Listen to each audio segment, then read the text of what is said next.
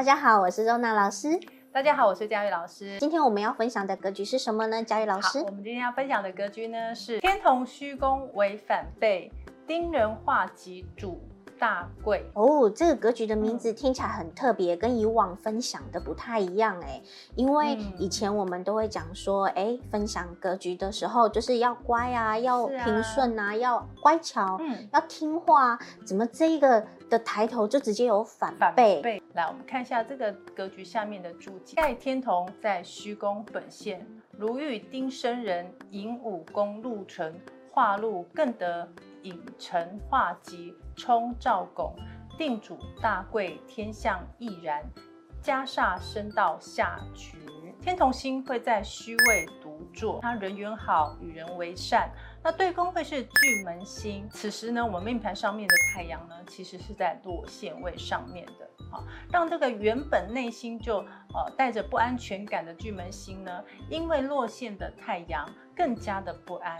那这样的状况如何主大贵呢？天同呢在虚位坐命，官禄宫呢会是天机太阴，财帛宫会是天梁星。如遇丁申人，寅午宫禄存化禄，更得引辰化吉。冲兆拱，那这句话的意思是说，第一年呢，官禄宫天机化科。太阴化禄，在工作上呢，聪明又善于思考，懂得怎么样计划自己的工作。再加上辅星太阴星属水的桃花星辅佐着他，除了可以降低天机星因为聪明而产生的孤寡态度，又增加了天机星人缘以及心思细腻的工作态度。因而呢，在工作上呢，可以得到不错的名声跟地位。命宫天同化权，稳定的这个天同星不在乎的特性，个性上呢也较为积极。对工具门化忌。太阳会在落陷位，使巨门星的内心不安全感加重。化忌呢，内心产生了空缺，因而也产生了动力。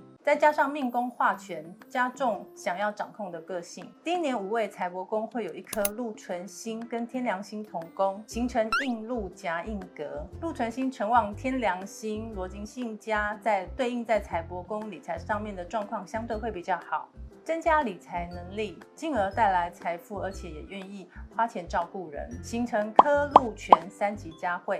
再加上引位官禄工作天机太阴，对宫申位在可借对宫的状态之下，夫官线双科双禄，申位天机化科太阴化禄照拱。不管在命宫的三合或者迁移宫的三合，都有化吉的星曜，最好是能够会到左辅右弼天魁天月照拱，那必能主大贵。天相亦然，加煞升到下局。天相星在虚位的时候呢，会有跟天同星相同的这个状态。那天相星在虚位的时候呢，是紫微天相同宫，对宫会是破军星，但是呢，不能有煞星。但如果有煞星的话呢，状况就会比较差。升到下局的意思呢，就是说容易去出家或者是去修行的意思，也是这个格局呢最不好的一个状态。因为紫微辰戌欲破军，富而不贵有虚名，是说有机会有钱，但是呢不具备名声。所以相较之下呢，修行或者是出家是最不好的一个状态。所以古时候的人呢才会说生到下局。那为什么会有出家或是修行的状态呢？这个部分呢、啊，大家呢、嗯、其实可以参考。我们前面就是有关于紫微天相对宫是破军的格局，它会有特别的说明。那为什么加了煞星之后呢，它就变成要出家呢？其实啊，你要想哦，原本一个有能力、有条件，然后而且内心充满梦想的这一个组合，当他遇到了煞星的时候，那煞星呢，它其实是在讲说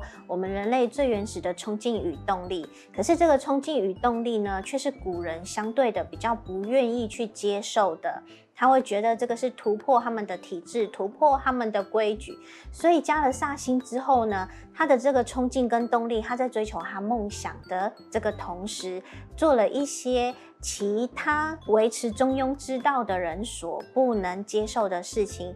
所以呢，当他被排挤的状况下，他只能去哪里？是不是选择修行之路，让自己的内心呢，让自己的想法沉淀下来，把所有的欲念都抛开，进行了所谓的修行之道，反而对他来讲会是另外一种选择与状态。所以这也是为什么天象在虚的这个位置呢，加了煞之后。